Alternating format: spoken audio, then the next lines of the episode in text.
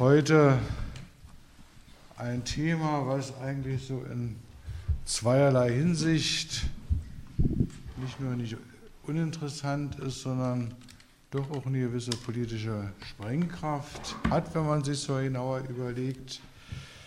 Wir wollen sprechen über die richtigen und falschen Deutschen und uns hier um Existenz- und Akzeptanzprobleme für Flüchtlinge aus den Ostgebieten in der britischen und sowjetischen Besatzungszone sowie in Berlin in der Nachkriegszeit unterhalten, haben dazu gewonnen Professor Dr. Jörg Rösler, Wirtschaftshistoriker, einer unserer sehr aktiven und gründlich arbeitenden Referenten, die, der in diesem Falle auch ein entsprechendes Heft schon vorher vorgelegt hat, was immer natürlich hilfreich ist und vorne für drei Euro käuflich zu erwärmen ist. Mein Name ist Stefan Bollinger, bin hier stellvertretender Vorsitzender des Vereins. Über Flüchtlinge, über Migrationsbewegungen, über Fluchtbewegungen oder wie man das nochmal freundlich oder unfreundlich umschreiben kann. Jörg Größler wird da sicherlich auch am Beispiel der Begriffsfindung zu der Situation 1945, 44, 45 und folgende anbringen, hat ja offenbar zwei Aspekte. Einmal tatsächlich einen historischen Aspekt, wie ist Deutschland, die Menschen in Deutschland, die Betroffenen, die ihre Heimat verlassen mussten und die Betroffenen, die sie aufnehmen mussten, mit dieser Tatsache umgegangen, dass 12,5 Millionen Menschen, Wesentlichen aus den Ostgebieten, in die zentraleren Bereiche des damaligen Deutschen Reiches, dann der Besatzungszone zurückfluten mussten. Wie ist man damit umgegangen? Wie, was hat man politisch daraus gemacht? Wie hat man sich politisch dazu positioniert über das unmittelbare, notwendige soziale Absichern dieser Menschen, ihnen Lebensmittel zu verschaffen, ihnen Unterkunft zu verschaffen, ihnen Arbeit zu verschaffen in einer Gesellschaft, die selbst zerstört war? hat man dies unter dem Aspekt gemacht, dass man diese Menschen im Glauben ließ, dass sie doch mehr oder minder kurzfristig wieder in die Regionen zurückgehen können, die sie gerade verloren haben? Oder hat man Wege gesucht, ihnen zu vermitteln, dass dies doch ein sehr längerfristiger und vermutlich nicht rückgängig machbarer Prozess ist? Das natürlich eingebunden in den Beginn des Kalten Krieges, in die beginnende Spaltung des Deutschen Reiches in die beiden künftigen Staaten Bundesrepublik und DDR. Das ist sicherlich der eine Aspekt und sicherlich auch der Schwerpunkt dessen, was Jörg Rösler hier vortragen wird. Der andere Aspekt ist natürlich, dass Fluchtbewegungen ja nicht nur ein deutsches Phänomen der Jahre 44, 45 sind, sondern dies ein Prozess ist, der zumindest das ganze 20. Jahrhundert durchzogen hat, wo es auch Ursachen und Wirkungen gibt, die dazu geführt haben, dass diese 12,5 Millionen Menschen ihre Heimat verlassen mussten, aber eben auch Prozesse, die dazu führen, dass bis zum heutigen Tag Menschen auf der Flucht sind, vor dem Problem stehen, ihre Heimat zu verlieren, aus welchen Gründen sie auch immer hinausgehen aus bitterer Armut, aus Verfolgungsgründen, aus Konsequenzen militärischer Auseinandersetzungen, die ihnen keine Überlebenschance lassen, sie dafür außerordentlich große Risiken eingehen und natürlich auch wieder vor dem Problem stehen, wie andere Staaten, andere Gesellschaften mit diesen Menschen umgehen. Wir werden sicherlich manches Erhellende hier sehen, aber sicherlich wird auch deutlich werden, dass natürlich diese Erfahrung nach 1944, 1945 auch eine gewisse Singularität hat. Nicht alles ist hier wiederholbar als Blaupause zu verwenden, aber zum Nachdenken, auch für politische Entscheidungsträger, auch zum Nachdenken für Gesellschaften, ist das allemal Stoff. Der Anteil der Flüchtlinge insgesamt in den hier zu besprechenden Gebieten, also Norddeutschland, belief sich entsprechend einer 1949 vorgenommenen Volkszählung auf, ein bisschen dichter ran? Ja, danke. Äh, äh, entspricht diese Volkszählung auf 14,5 Prozent aller Bewohner der britischen Zone und 24,5, also ein Viertel aller Einwohner der sowjetischen Besatzungszone. Es war damit eine Minderheit, diese Flüchtlinge, aber eine starke Minderheit. Von ihrem Schicksal will ich im Folgenden berichten. Die Besatzungsmächte, geht es jetzt besser oder noch ein bisschen ran? Sagen Sie mir Bescheid. Die Besatzungsmächte überließen, nachdem sie die Menschentransfers zugelassen hatten bzw. organisiert hatten, die Verteilung, Behandlung und Versorgung der Aussiedler, den in der jeweiligen Zone kurze Zeit vor Nachkriegsende neu gebildeten deutschen Behörden und griffen in Flüchtlingsfragen, wie es einer meiner Kollegen, der Osnabrücker Sozialwissenschaftler Johannes Dieter Steinert, formulierte, allenfalls flankierend ein. Es wurden sowohl in der britischen wie der sowjetischen Zone auf Länderebene Institutionen geschaffen, die sich speziell mit den Problemen der Flüchtlinge zu befassen hatten. In der sowjetischen Besatzungszone waren das die Ämter für Umsiedler der Provinzialverwaltung, Provinzialverwaltung waren Brandenburg und Sachsen-Anhalt, beziehungsweise der Länder Mecklenburg-Vorpommern, Sachsen, Thüringen. In der sowjetischen Besatzungszone gab es, anders als in den anderen Zonen und darüber hinaus, auf der Grundlage eines Befehls der sowjetischen Militäradministration in Deutschland, der SMAD, ab September 1946 eine Zentralverwaltung für Umsiedler. Von den Ländern der SBZ hatten Brandenburg den längsten Anteil an der Oder-Neiße-Grenze. Berlin lag äh, heute nicht mehr so ganz vorstellbar im Schnittpunkt der Eisenbahnverbindung der Reichsgebiete östlich von Oder und Neiße von Schlesien und Ostpreußen fuhr man, nach Berlin, fuhr man über Berlin, wenn man ursprünglich. Seit Ende beider Regionen, also Berlin als Schnittpunkt der Eisenbahnverbindungen und Brandenburg mit seiner langen Grenze an der Demarkationslinie, beide Regionen wurden zuerst zur in voller Wucht mit den Problemen der Flüchtlingsbetreuung konfrontiert. Seit Ende Juni 1945 gelangten per Zug täglich 4.000 bis 5.000 Flüchtlinge allein nach Berlin.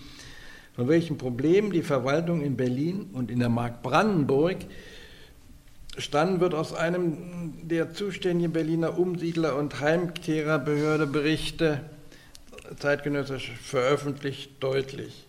Ich zitiere. Viele Wochen hindurch beherrschten diese wandernden Menschen das Straßenbild Berlins, wie sie zumeist zu Fuß, verelendet, völlig erschöpft, ihre geringen Habseligkeiten mit einem kleinen Hand- oder einem Kinderwagen mit sich führend ihres Weges gingen.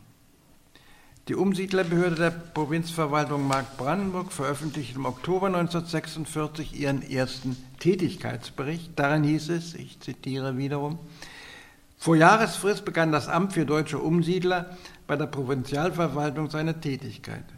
Zu einer Zeit, wo etwa eine Million Umsiedler zum großen Teil noch planlos unterkunftssuchend umherzogen.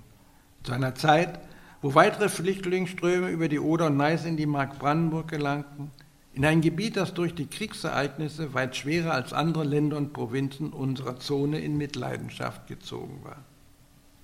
Wir standen vor fast übermenschlichen Aufgaben. Städte wie Frankfurt-Oder und Küstrin, die zum Einfallstor für Hunderttausende wurden, selbst zum überwiegenden Teil zerstört, ohne jegliche Lebensmittelvorräte, ohne Wasserversorgung, ohne ärztliche Hilfe, ohne Medikamente, ohne Unterkunft, ohne Transportmittel und ohne die genügende Zahl an Menschen, die Hilfe hätte leisten können, wurden zum Schauplatz einer grauenvollen Tragödie. Soweit das Zitat. Umherirrende Flüchtlinge gab es allerdings nicht nur in Brandenburg, sondern auch in den Straßen Leipzig und Dresdens, Hamburgs und Hannovers, Düsseldorfs und Kölns. Die erste Aufgabe sahen die deutschen Verwaltungen der britischen wie der sowjetischen Zone, darin Unterkünfte und wenn es nur Notunterkünfte waren, bereitzustellen. Dort wurden die Flüchtlinge registriert, ärztlich untersucht, mit Essen und Kleidung notdürftig versorgt. Im Bericht des Umsiedleramtes der Mark Brandenburg heißt es dazu, ich zitiere, Die ersten organisatorischen Maßnahmen wurden Anfang Oktober 1945 getroffen. Allgemeine Stoppanordnung gegen das weitere Umherirren der Flüchtlinge, für die ganze Zone, Stoppanordnung für die ganze Zone und Schaffung von Unterkünften. Die notdürftig hergerichteten Lager gaben die erste Unterkunft. Es folgte die Schaffung von Auffanglagern an der Oder, um von dort aus die Umsiedlertransporte geordnet weiterzuleiten. Als Auffangpunkte wurden Küstrin, Forst, Spremberg und später Angermünde hergerichtet. In der Provinz Brandenburg entstanden über 80 Lager mit einer Aufnahmekapazität von 5.000 bis 10.000 Menschen.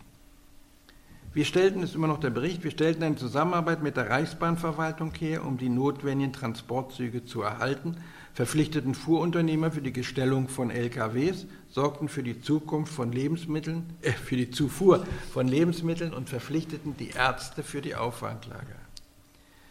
Die erste Aufgabe der Provinz wurde es in der Zeit von Oktober 45 bis Januar 46 200.000 Umsiedler in den Auffangspunkten zu versorgen und sie in die Länder und Provinzen der sowjetischen und der britischen Zone zu leiten. Anfang des Jahres 1946 ließ der regellose Strom nach. Es begann nun eine systemvollere Arbeit, soweit der Bericht von.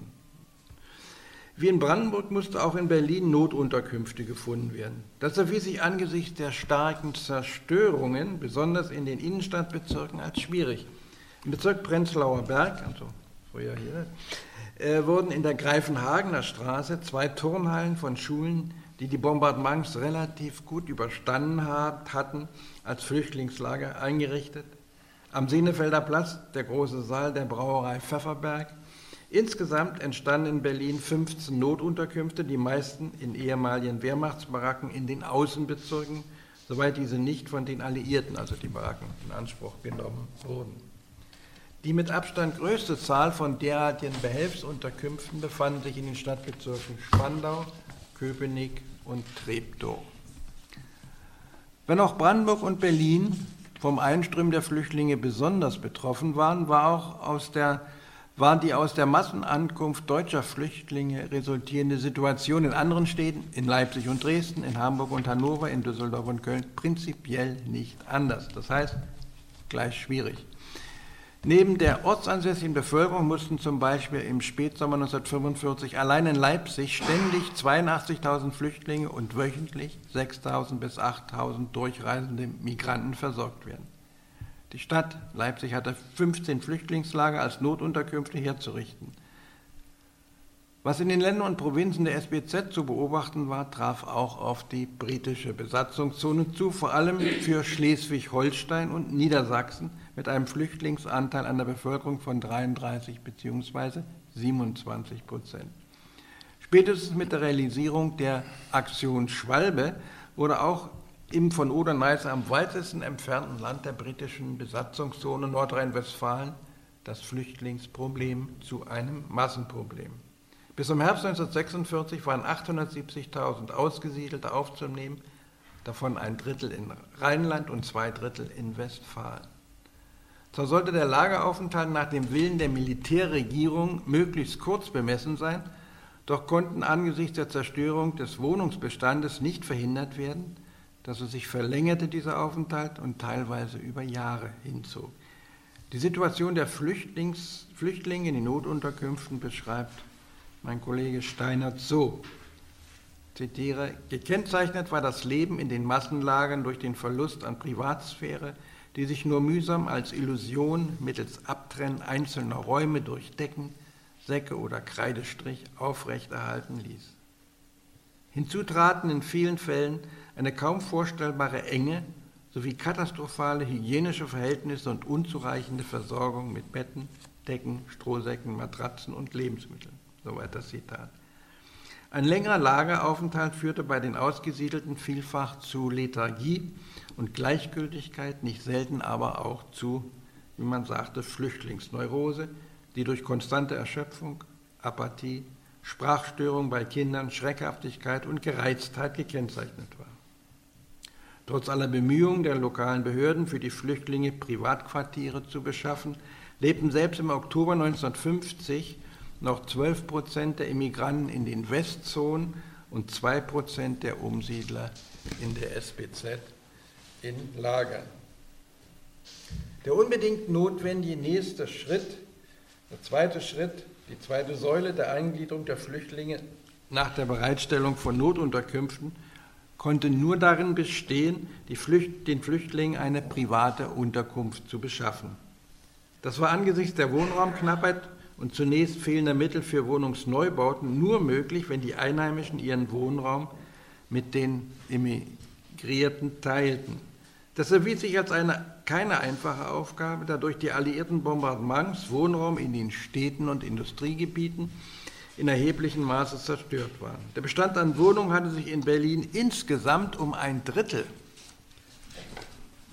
vermindert, in den Stadtbezirken Mitte, Friedrichshain um über die Hälfte, in den Außenbezirken Pankow und Reinickendorf dagegen blieben etwa neun Zehntel des Wohnungsbestandes erhalten. Prenzlauer Berg, also die Umgebung hier, wies einen Zerstörungsgrad von einem Fünftel auf. Die Zahl der im April 1946 in diesem Stadtbezirk laut Statistik, also in Prenzlauer Berg, unbenutzbaren, aber wiederherstellbaren Wohnräume blieb sich auf 7200.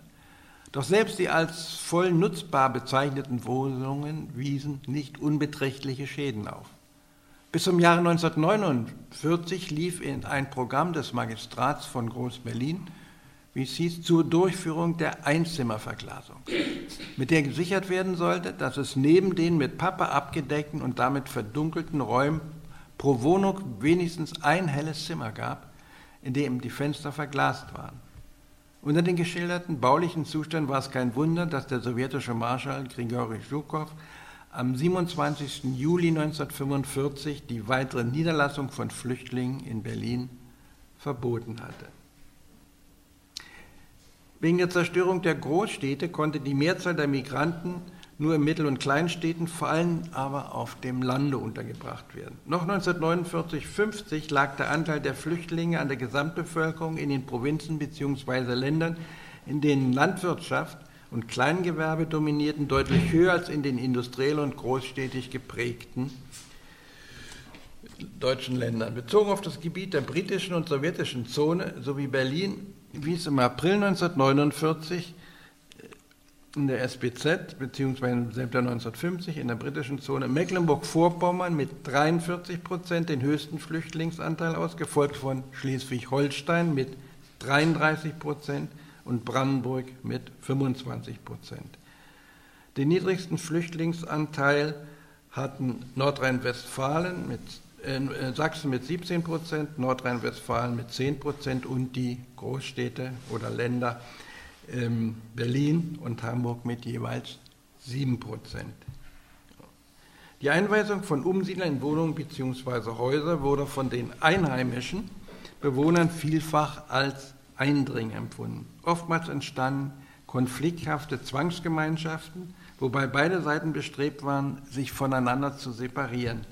Die per Einweisung untergebrachten Flüchtlinge, durch die Aussiedlung sowieso schon auf der sozialen Leiter abgestürzt, hatten zum Teil tagtäglich mit den Vorurteilen der Wohnungseigentümer bzw. der Hauptmieter zu kämpfen und waren ständig Diskriminierung ausgesetzt. Bei ihnen entwickelte sich Unmut ob des Gefühls, Menschen zweiter Klasse zu sein. Der dritte Schritt der Einordnung der Flüchtlinge in die Besatzungszonen nach ihrer notdürftigen Unterbringung und Lagern und nach der, ihrer Versorgung mit privatem Wohnraum war die Schaffung von Arbeitsplätzen für die Neuankömmlinge. Auch die Lösung dieser Aufgabe erwies sich als schwierig. Angesichts der Lage und der Aussichten in der Industrie schien es für die Versorgung der Flüchtlinge mit Arbeitsplätzen den zuständigen Zoneninstitutionen angebracht, für die Flüchtlinge Arbeitsplätze weniger in, in der Industrie als vor allem in der Landwirtschaft zu suchen. Dass eine Steigerung der Agrarproduktion angesichts der Zunahme der Bevölkerung in den Besatzungszonen im Vergleich zur Vorkriegszeit notwendig war, leuchtete jedermann ein, zumal die ausländischen, meist polnischen landwirtschaftlichen Saisonkräfte, die seit der Jahrhundertwende von den ostelbischen Agrarbetrieben angeheuert worden waren und die während des Kriegs durch Zwangsarbeiter aller von Deutschland unterworfenen Nationen ersetzt worden waren, in Zukunft nicht mehr zur Verfügung stehen würden. Die Entscheidung, Arbeitsplätze für die Flüchtlinge vor allem in der Landwirtschaft zu suchen, erschien umso vernünftiger, als die Migranten wegen der Wohnraumsituation sowieso schon überproportional auf dem Lande untergebracht waren und sie als Deutschlands bäuerliche Osten, aus Deutschlands bäuerlichem Osten gekommenen, beruflich ohnehin über die für die Beschäftigung in Landwirtschaftsbetrieben notwendige Qualifikation zu verfügen schienen. Die geschilderte Lage war ab Sommer 1945 auch ein gewichtiges Argument bei der Vorbereitung der Bodenreform in der sowjetischen Besatzungszone durch die KPD. Bereits Anfang Juli 1945, als der Flüchtlingsstrom gerade einsetzte, im großen Maßstabe forderte die KPD die Zuteilung von Land an die den, durch den Krieg ruinierten und besitzlos gewordenen Bauern. Auch in der britischen Zone, speziell im ostelbischen, Schleswig-Holstein mit seinem höchsten Besatz an Flüchtlingen in der Westzone wäre eine derartige Bodenreform wirkungsvoll gewesen. In der britischen Zone wurde die Durchführung einer Landreform tatsächlich breit diskutiert. Die Besatzungsmacht bekundete anfänglich die Absicht, den Grundbesitz in ihrer Zone aufzuteilen, machte dies aber zunehmend von der vorherigen gründlichen Prüfung der ernährungspolitischen Auswirkungen abhängig an die Bodenreform auf diese Weise schließlich in ihrer Zone vereitelt. Dann war in der britischen Zone eine Chance vertan worden, deren Realisierung in Mecklenburg-Vorpommern immerhin jeden siebten Umsiedler wieder Besitz und mit den Neubauerndörfern auch eine neue Heimat gebracht hatte. Auf die gesamte sowjetische Besatzungszone bezogen fanden allerdings nur 7,6 Prozent der Flüchtlinge als Neubauern, Landwirt, äh, als Neubauern in der Landwirtschaft Lohn und Brot. Wollte man die Integration aller Flüchtlinge vorantreiben, so musste man also unbedingt gewerbliche Arbeitsplätze in kleinen und mittelständischen Betrieben, die sich in allen Besatzungszonen, auch in der SBZ, während der Nachkriegsjahre vorwiegend noch in Privathand befanden, für die Flüchtlinge besorgen.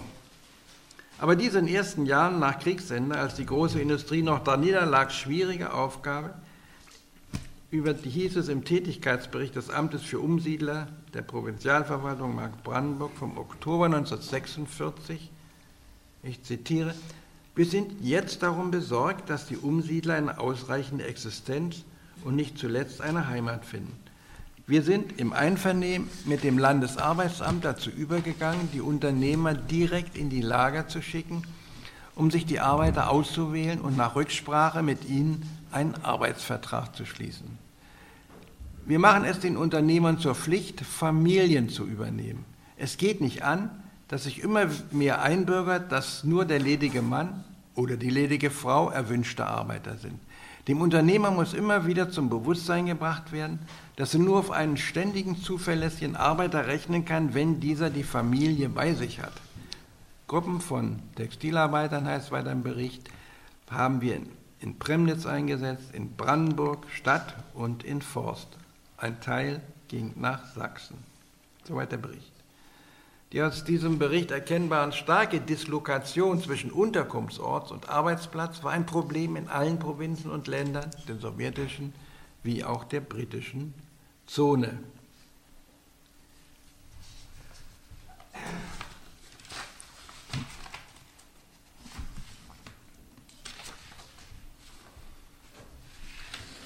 Nach Sicherstellung von Ernährung und Wohnung, der Regelung der Unterstützung bzw. Entschädigungszahlungen, vor allem aber durch die Versorgung mit Arbeit waren gute Voraussetzungen für eine materielle Integration der Flüchtlinge ab Anfang bzw. Mitte der 50er Jahre gegeben. Anders sah es mit der kulturellen Integration der aus dem Osten gekommenen Deutschen aus. Diese blieb noch länger problematisch. Schuld daran hatte mit ihrem Verhalten beide Seiten, die Einheimischen wie auch die hinzugekommenen. Es ist auf den ersten Blick erstaunlich, waren doch die Neuankömmlinge Deutsche wie die Einheimischen auch. Die Zugezogenen unterschieden sich hinsichtlich Hautfarbe und Physiognomie nicht von der ortsansässigen Bevölkerung. Doch schon wenn die Flüchtlinge zu sprechen begannen, wurden die Unterschiede deutlich denn diese Deutschen sprachen einen den einheimischen fremden Dialekt. Treffend wie kaum ein anderer hat das der DDR-Schriftsteller Christoph Hein beobachtet und in einem seiner Romane vom Standpunkt eines Einheimischen, der sich an seine Kindheit in den Nachkriegsjahren erinnert, beschrieben. Ich zitiere. Die meisten Vertriebenen waren merkwürdige Menschen. Sie sprachen eigenartig und betonten die Worte ganz anders als wir. Und sie benutzten Ausdrücke, die nicht deutsch klangen und die keiner in der Stadt verstand. Irgendwie kamen sie aus einem Deutschland, das nicht unser Deutschland war. Für die ostansässige Bevölkerung war klar, Sie selbst waren die richtigen, die Vertriebenen, die falschen Deutschen. Verstärkt wurde dieses Gefühl noch, wenn religiöse Unterschiede hinzukamen. Denn vielfach gehörten die Flüchtlinge einer fremden Religionsgemeinschaft an, jedenfalls dann, wenn sie zum Beispiel als katholische Oberschlesier ins protestantische Norddeutschland kamen oder als evangelische Ostpreußen ins katholische Westfalen. Beide Religionsgemeinschaften huldeten, huldigten dem gleichen Christen, mit deutlich unterschiedlichen Regeln und Ritualen. Vielfach galten die Flüchtlinge den Einheimischen nicht als, nicht als die richtigen Christen. Die Einheimischen erwarteten, dass die Hinzugekommenen das bei ihnen zu beobachtende befremdliche Gehabe so rasch wie möglich ablegen. Aber die Flüchtlinge waren zumindest erst einmal nicht bereit, auf überkommenes Brauchtum, auf Lieder, auf Tradition überhaupt zu verzichten hatten Flucht und Vertreibung sie doch bereits von vielen Überkommenen entkoppelt. Ihre Sitten und Gebräuche waren oft das Einzige, was sie aus ihrer alten Heimat hatten hinüberretten können. Die Einheimischen entwickelten für die Situation der Flüchtlinge kaum Entgegenkommen, nahmen den Neuankömmlingen ihre Haltung übel und urteilten rasch über sie. Eine Schlesierin, die mit ihrer Familie im Landkreis Celle untergekommen war, das ist in Niedersachsen, charakterisierte die Haltung der Einheimischen ihr selbst, ihrer Familie und den anderen Flüchtlingen gegenüber so, ich zitiere, ich bin so sehr enttäuscht von den niedersächsischen Bauern. Wir Schlesier sind eine großzügige Gastfreundschaft gewohnt. Wir sind Grenzbewohner und der Deutsche nahm den Deutschen mit einer ganz besonderen Herzlichkeit auf. Aber hier haben wir gar kein Entgegenkommen gespürt. Die Bauersfrauen beachten mich hier nicht, ich bin Flüchtling und deshalb ist eine Mauer zwischen uns. Soweit das Zitat. Die ignorante, manchmal direkt feindliche Haltung der Einheimischen war nicht nur gefühlsmäßig begründet, entstand nicht nur spontan. Anders als in der Ostzone, wo die SMAD und mit ihr kooperieren die KPD und SED, die in vielen Köpfen noch vorhandene rassistische Ideologie bekämpfte, unter anderem dadurch, dass sie den Lehrern besondere Aufmerksamkeit widmete und Neulehrer antifaschistischer Gesinnung ausgebildet wurden, wurden in der britischen Zone vom nationalsozialistischen Gedankengut gegen andere Rassen nach Kriegsende auch gegenüber den deutschen Flüchtlingen Gebrauch gemacht. Rainer Schulze, Sozialhistoriker an der Ruhr-Universität Bochum, der detaillierte Untersuchungen zu Flüchtlingsfragen in der Lüneburger Heide, Land Niedersachsen, britische Besatzungszone durchgeführt hat, musste feststellen, dass nicht zuletzt von Pfarrern und Lehrern die Gefahr der Überfremdung durch die Menschen aus dem Osten immer wieder beschworen wurde. Er zitiert dazu eine zeitgenössische Quelle. Der Zustrom der Flüchtlinge trägt die Gefahr in sich, dass der ursprüngliche Charakter unseres Volkstums durch Mischung mit land- und artfremden Charakteren seine Echtheit verliert. Man darf ohne Übertreibung sagen, dass das Volksleben unseren Heidedörfern in religiöser und kultureller, in wirtschaftlicher und sozialer Beziehung das denkbar gesundeste und glücklichste war. Jetzt scheint die Axt dem alten Baum an die Wurzel gelegt zu sein. So wird die Lehrer und Pfarrer. Schon wegen der unfreundlichen Haltung vieler Einheimischer gegenüber den Flüchtlingen waren diese bestrebt, in den ersten Monaten bzw. Jahren nach ihrer Ankunft den unmittelbaren Kontakt zur ortsansässigen Bevölkerung auf das notwendigste Maß zu beschränken, um Spannungen mit den Einheimischen zu vermeiden, um nicht deren Ressentiments ständig zu spüren. Sie verkehrten zumeist untereinander im lokalen Maßstab, vielfach in ihrer, im Unterschied zu der anderen Kirchengemeinde. Soziologisch gesprochen nischten sie sich ein. Bestätigt sahen sich die Flüchtlinge in ihrer ablehnenden Haltung gegenüber der ortsansässigen Bevölkerung auch dann, wenn es keine Streitigkeiten oder diskriminierende Verhaltensweisen gab, allein schon durch die, das weit verbreitete Desinteresse unter den Einheimischen an den Lebensgeschichten und Schicksalen der Zugereisten. Besorgt beobachtete von Anfang an die britische Militärregierung diese Entwicklung. Noch im Oktober 1948 hieß es in einem ihrer Reporte, die sie an die britische Regierung zu schicken hatten, zitiere, wenn wir die Berichte unserer Beobachter auswerten, dann scheint es uns so, dass sich die Beziehungen zwischen Einheimischen und Flüchtlingen in letzter Zeit verschlechtert haben. Die Gruppengegensätze scheinen im Norden und Osten unserer Besatzungszone besonders stark ausgeprägt. Ausdruck der daraus resultierenden Einnischung der Umgesiedelten war, dass die Immigranten sich zwecks gegenseitiger Hilfeleistung lockere Flüchtlingszusammenschlüsse gemeinsam mit Personen, die sich in derselben Situation materieller und geistiger Art befanden, schufen. Um es mit den Worten der Migrationsforscher zu sagen, Tendenzen zur Segregation der Flüchtlinge waren besonders im Westen, mit Sicherheit aber auch im Osten erkennbar. Ich komme jetzt zur Behandlung der Flüchtlingsfrage in der Politik der Alliierten und durch die deutschen Regierungsinstitutionen. Das Zusammenhalten der Flüchtlinge, das wie gesagt bis zur Selbstisolation gehen konnte, wurde nicht nur von den einheimischen Deutschen, sondern von den alliierten Besatzungshörern nicht nur mit einer gewissen Besorgnis, sondern auch voller Misstrauen betrachtet.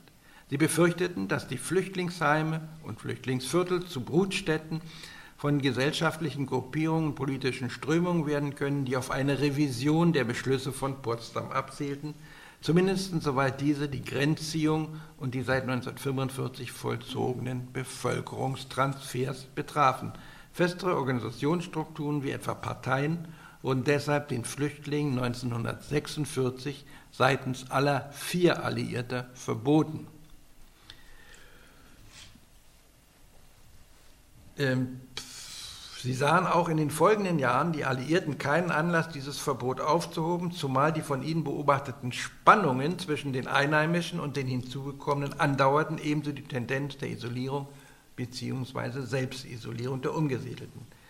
Der Chef der britischen Militärregierung, Brian Robertson, verfasste in diesem Zusammenhang im Februar 1949 ein Memorandum an den britischen Außenminister Bevin, in dem er zu Ausdruck brachte, dass der Zustrom der Flüchtlinge und Vertriebenen in der britischen Zone eine besitzlose Klasse von Menschen geschaffen habe, deren Lebensstandard deutlich unter dem der eingesessenen Bevölkerung läge.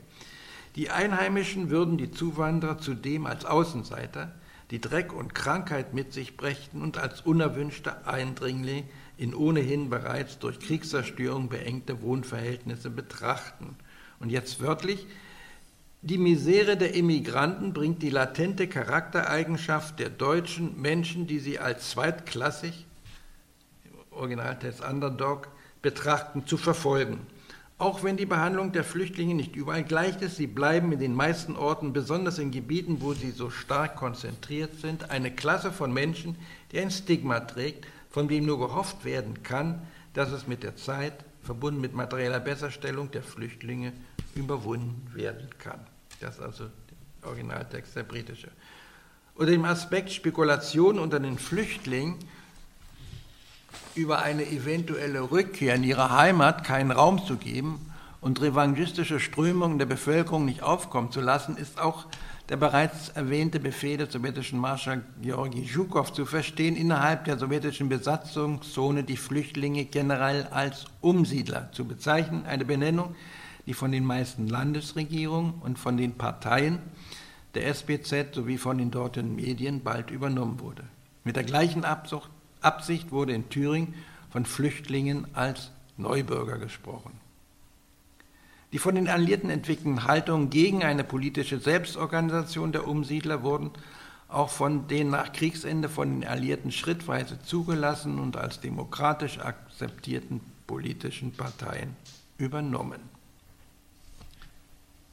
Es bestand also politisch durchaus der Wille, die von den Besatzungsbehörden geäußerten und von den zugelassenen Parteien in ihrem Programm festgeschriebenen Absichten, die Isolierung bzw. Selbstisolierung der aus dem Osten gekommenen Deutschen zu verhindern und sie in die Gesellschaft vier Zonen Deutschlands einzugliedern. Doch inwieweit wurden diese Absichten in den einzelnen Zonen realisiert?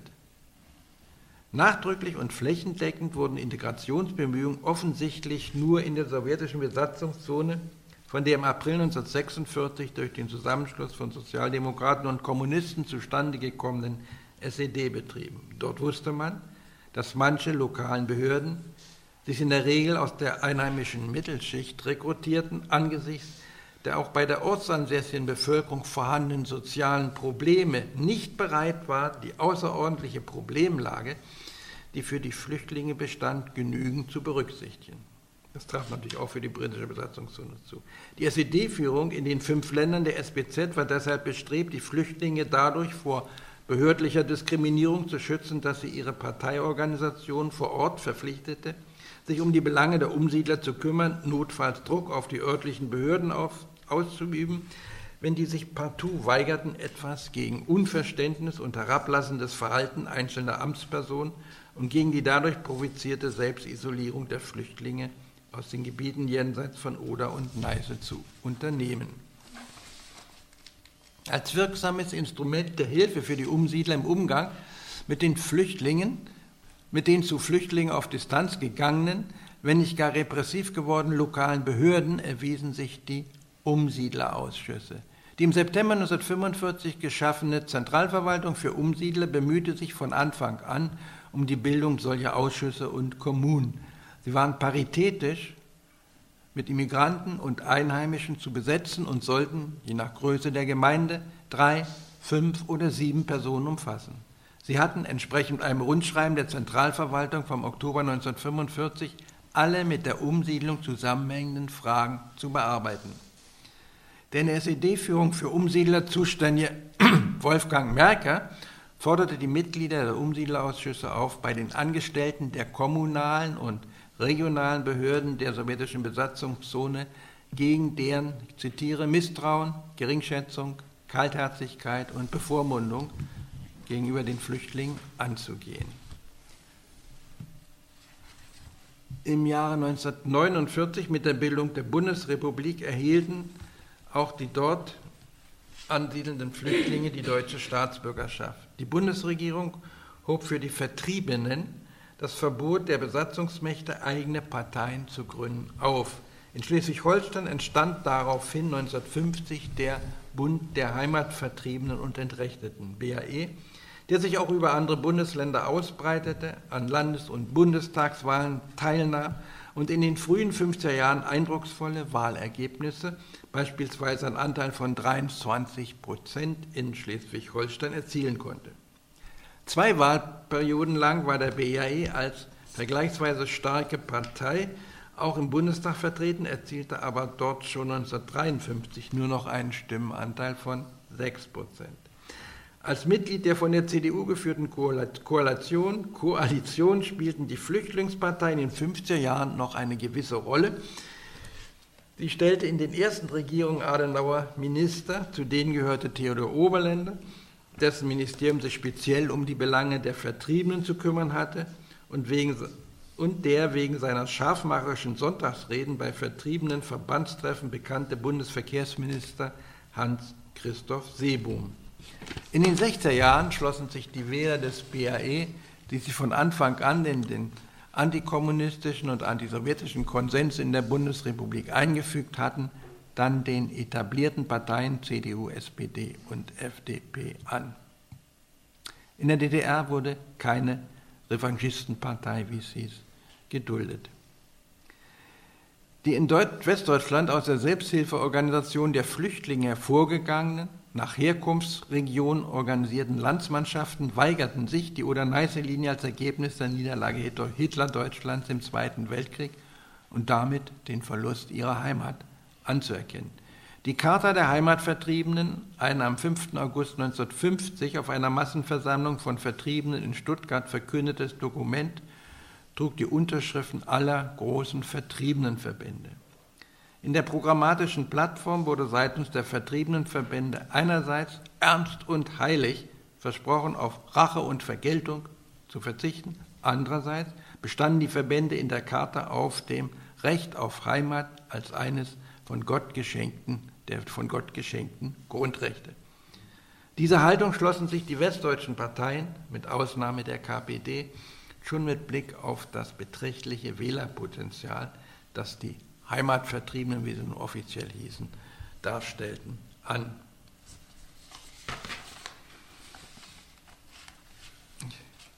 Ich komme zum schließlichen Gelingen der Integration der Flüchtlinge in der Bundesrepublik und der DDR.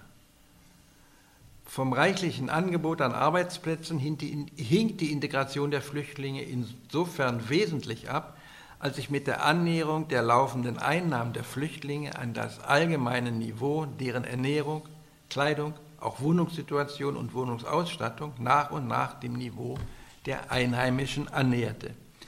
Die Arbeit im Betrieb leistet darüber hinaus dadurch einen maßgeblichen Beitrag zur kulturellen Annäherung, dass die Flüchtlinge mit der Zeit von den Einheimischen weniger nach ihrer Herkunft als nach ihrer Leistung beurteilt werden konnten und auch wurden. Den Immigranten wiederum gab der Schritt für Schritt mit mühsamer Arbeit geschaffene materielle Wohnstadt einen ersten Halt und machte sie unempfindlicher gegen das aus ihrer Sicht ungerechtfertigte, weil von Vorurteilen geprägte Verhalten der Einheimischen. Die Normalisierung, soziologische Begriff, auf materiellem Gebiet wirkte sich positiv auf die Integration in die Alltagskultur der Gastgesellschaft aus. Das Wirtschaftswachstum war der Hauptmotor, der diese Prozesse voranbrachte. Die Fortschritte in der Ökonomie vollzogen sich in der DDR unter der Planwirtschaft, in der Bundesrepublik unter marktwirtschaftlichen Bedingungen. Die Wirtschaft wuchs in beiden deutschen Staaten während der 50er Jahre erstaunlich rasch, gemessen an dem Ausmaß der Kriegszerstörung, dem Kollaps der Wirtschaft bei Kriegsende und den geschilderten Problemen bei der Wiederingangsetzung der Produktion in den ersten Jahren nach dem Kriege. Offensichtlich waren im, im Nachkriegsdeutschland die Bedingungen für einen Rückspurt zur Normalität besser, als viele das in der Hungerzeit der Trümmerphase dachten, hat der Wirtschaftshistoriker Wolfram Weimer diese Entwicklung kommentiert. Gemäß den Berechnungen des Bruttoinlandsprodukts, die Erwerbstätigen, der allgemeinsten vergleichbaren Kennziffer für die Wirtschaftsleistung einer Volkswirtschaft, verdoppelte sich die Wirtschaftsleistung in der BRD und der DDR während der 50er Jahre in etwa und stieg bis Mitte der 60er Jahre dann noch einmal um die Hälfte an. Bezogen auf Westdeutschland sprach man allgemein vom Wirtschaftswunder. Etwas Vergleichbares, eine Art Planwirtschaftswunder, vollzog sich auch im Osten. Die DDR-Wirtschaft hat um 1950 wegen der Auswirkungen der Demontage und ab 1948 vollzogenen weitgehenden Unterbrechung der Wirtschaftsbeziehungen zwischen Ost- und Westdeutschland beim Bruttoinlandsprodukt pro Kopf sehr deutlich zurückgelegen und befand sich seit Beginn des ersten Fünfjahrplans 1951-55 eindeutig auf Konsolidierungskurs. Wenn in westlichen Medien auch kaum darauf Bezug genommen wurde, so vermerkten und kommentierten die Ökonomen der Bundesrepublik diese Entwicklung doch Führende Wirtschaftswissenschaftler forderten sogar dazu auf, die Wirtschaftsentwicklung in der Sowjetzone mit stark, scharfen Augen zu betrachten. Dort werde, zitiere, mit einem Investitionsaufwand unerhörten Ausmaßes der Versuch gemacht, die freie Welt wirtschaftlich einzuholen. So die Fachleute. Die ökonomische Konsolidierung erlaubte nach langer Pause in den Kriegs- und Nachkriegsjahren auch größere Investitionen in den Wohnungsneubau der Städte in der Bundesrepublik bereits zu Beginn der 50er Jahre, in der DDR ab der zweiten Hälfte des Jahrzehnts. In beiden Teilen der wiederaufzubauenden Berliner Innenstadt und in den in Entfernung von der City entstehenden großen Neubauvierteln wie der Gropiusstadt im Süden oder dem Hans-Loch-Viertel am Tierpark im Osten Berlins, in der DDR ebenso wie auch in den westdeutschen Großstädten wurden die Deutschen aus dem Osten, von denen viele nun erst einmal mit dem Standard der Einheimischen vergleichbaren Wohnraum erwerben konnten, mit den wohnungssuchenden Einheimischen zusammen angesiedelt. In der britischen Zone realisierte sich außerhalb, außerhalb der Großstädte ein anderes Konzept. In Klein- und Mittelstädten, besonders wenn sie den Krieg unversehrt überstanden hatten, wurden die Flüchtlinge geschlossen in Siedlungskolonien untergebracht, in denen die Straßen nach den ostdeutschen Heimatorten der Vertriebene benannt wurden. Von diesen Vierteln aber einmal abgesehen, hörte die Art der Unterbringung im Verlaufe der 50er Jahre in beiden Teilen Deutschlands auf, ein Merkmal des Unterschieds zwischen Einheimischen und Hinzugekommenen zu sein. Dabei darf die Integration der Flüchtlinge in die Gesellschaft nicht im Sinne einer totalen Anpassung missverstanden werden. So verstärkte sich zum Beispiel durch die Ansiedlung der Flüchtlinge in Regionen, deren Bevölkerung eine andere kirchliche Bindung als die hinzugekommenen aufwies, die in den Großstädten schon seit, zu, seit Jahrzehnten zu beobachtende Tendenz zur konfessionellen Mischung nun auch in ländlichen Gegenden. Arnold, Sivotek, einer meiner Kollegen, weist speziell für Niedersachsen, Schleswig-Holstein und Nordrhein-Westfalen darauf hin, ich zitiere, in nicht wenigen rein protestantischen Dörfern wurden nach dem Kriege eine zweite, eine katholische Kirche gebaut. In katholischen Gegenden wurden protestantische Kirchen eingerichtet. Auf das Tempo der Integration der Flüchtlinge in die Arbeitswelt wurde bereits Bezug genommen. Daran gemessen war die materielle Integration der aus dem Gebiet jenseits von Oder und Neiße gekommenen Deutschen in der DDR bereits in der ersten Hälfte der 50er Jahre in der Bundesrepublik ab Mitte der 50er Jahre gelungen. Sie vollzog sich diese materielle Integration nahezu unspektakulär in Millionen Einzelfällen, wie ich hier Arnold Sivotek zitiere. Wie verhielt es sich aber mit der kulturellen Integration? Wann konnte der Prozess der Akkulturation, also das Spezial der Soziologie, diese Integration abgeschlossen werden? Für die Analyse dieses Prozesses gibt es keine objektiven Messdaten. Doch die Mehrzahl der sich mit dem Flüchtlingsproblem beschäftigten bundesdeutschen Historiker der Auffassung, dass am Ende der 50er Jahre bzw. zu Beginn der 60er Jahre dieser Integrationsprozess vollzogen war. Dementsprechend argumentierend hat der Soziologe Peter Waldmann auf die Ergebnisse der Befragung eines des bekannten Allensbacher Meinungsforschungsinstituts verwiesen, auf die Frage, würden Sie zurückkehren, wenn Ihre Heimat wieder an Deutschland übergeben würde? Antworten 1957 noch 41 Prozent der befragten Flüchtlinge mit einem Ja, sofort. 1964 waren es nur noch 27 Prozent, 41, 27. Vieles spricht dafür, dass die von Seiten von Partei und Regierung mit Nachdruck betriebene kulturelle Integration im Osten Deutschland etwa im gleichen Zeitraum wie in der Bundesrepublik erfolgte, wahrscheinlich sogar schon etwas früher, schon Ende der 50er Jahre. Befragungen im Stile des Allensbacher Instituts, soziologische Befragungen überhaupt wurden in der DDR erst ab Mitte der 60er Jahre durchgeführt, existierten also für den hier interessierenden Zeitraum nicht. Doch können wir uns folgendes Hilfsmittels bedienen. Wenn man den Anteil der Umsiedler an der Gesamtbevölkerung Ostdeutschland bei der letzten Zählung, die die Umsiedler als besondere Gruppe auswies, im März 1949 bei 25 Prozent lag, zugrunde legt und diesen Prozentsatz mit dem Anteil der Umsiedler an den Millionen DDR-Flüchtlingen in die Bundesrepublik vergleicht, dann lag der Umsiedleranteil an den Flüchtlingen in den Jahren 1956 bis 1958 über diesen 25 Prozent nämlich bei 30 Prozent. Dabei ist zu berücksichtigen, dass die Ostpreußen, Pommern, Schlesier und so weiter, die aus der DDR kamen und in die Bundesrepublik gingen, sofort den vertriebenen Status, einschließlich damit verbundene Vergünstigung gemäß Lastenausgleichsgesetz erhielten. Ungeachtet dessen ging am Ende der Dekade der 50er Jahre Zahl und Anteil der aus der DDR, emigrierenden Flüchtlinge deutlich unter die 25-Prozent-Marke zurück, nämlich auf 18 Prozent in den drei Jahren 1959 bis 1961. Danach ist klar Schluss, das nicht mehr zu messen. Äh, ich bin der Meinung, dass dieses Ergebnis als überzeugendes Zeichen einer sich Ende der 50er, Anfang der 60er Jahre vollzogenen kulturellen Integration der Flüchtlinge, die nach 1945 in der DDR untergekommen waren, gewertet werden kann. Die Akkulturation vollzog sich demnach in beiden deutschen Staaten etwa im gleichen Tempo. Dieses Ergebnis widerspricht den Auffassungen, die die Regierung der DDR und der BRD vertraten, dass ihr spezieller Umgang mit den Migranten jeweils der einzig richtige gewesen sei und der der anderen Seite völlig falsch war. Man kann meinen Kollegen Johannes Dieter Steiner, der sich äh, jahrzehntelang mit der deutschen Flüchtlingsforschung hervorgetan hat, nur zustimmt, wenn dieser die Ergebnisse der Migrationsforschung für Deutschland nach dem Zweiten Weltkrieg resümierend schrieb.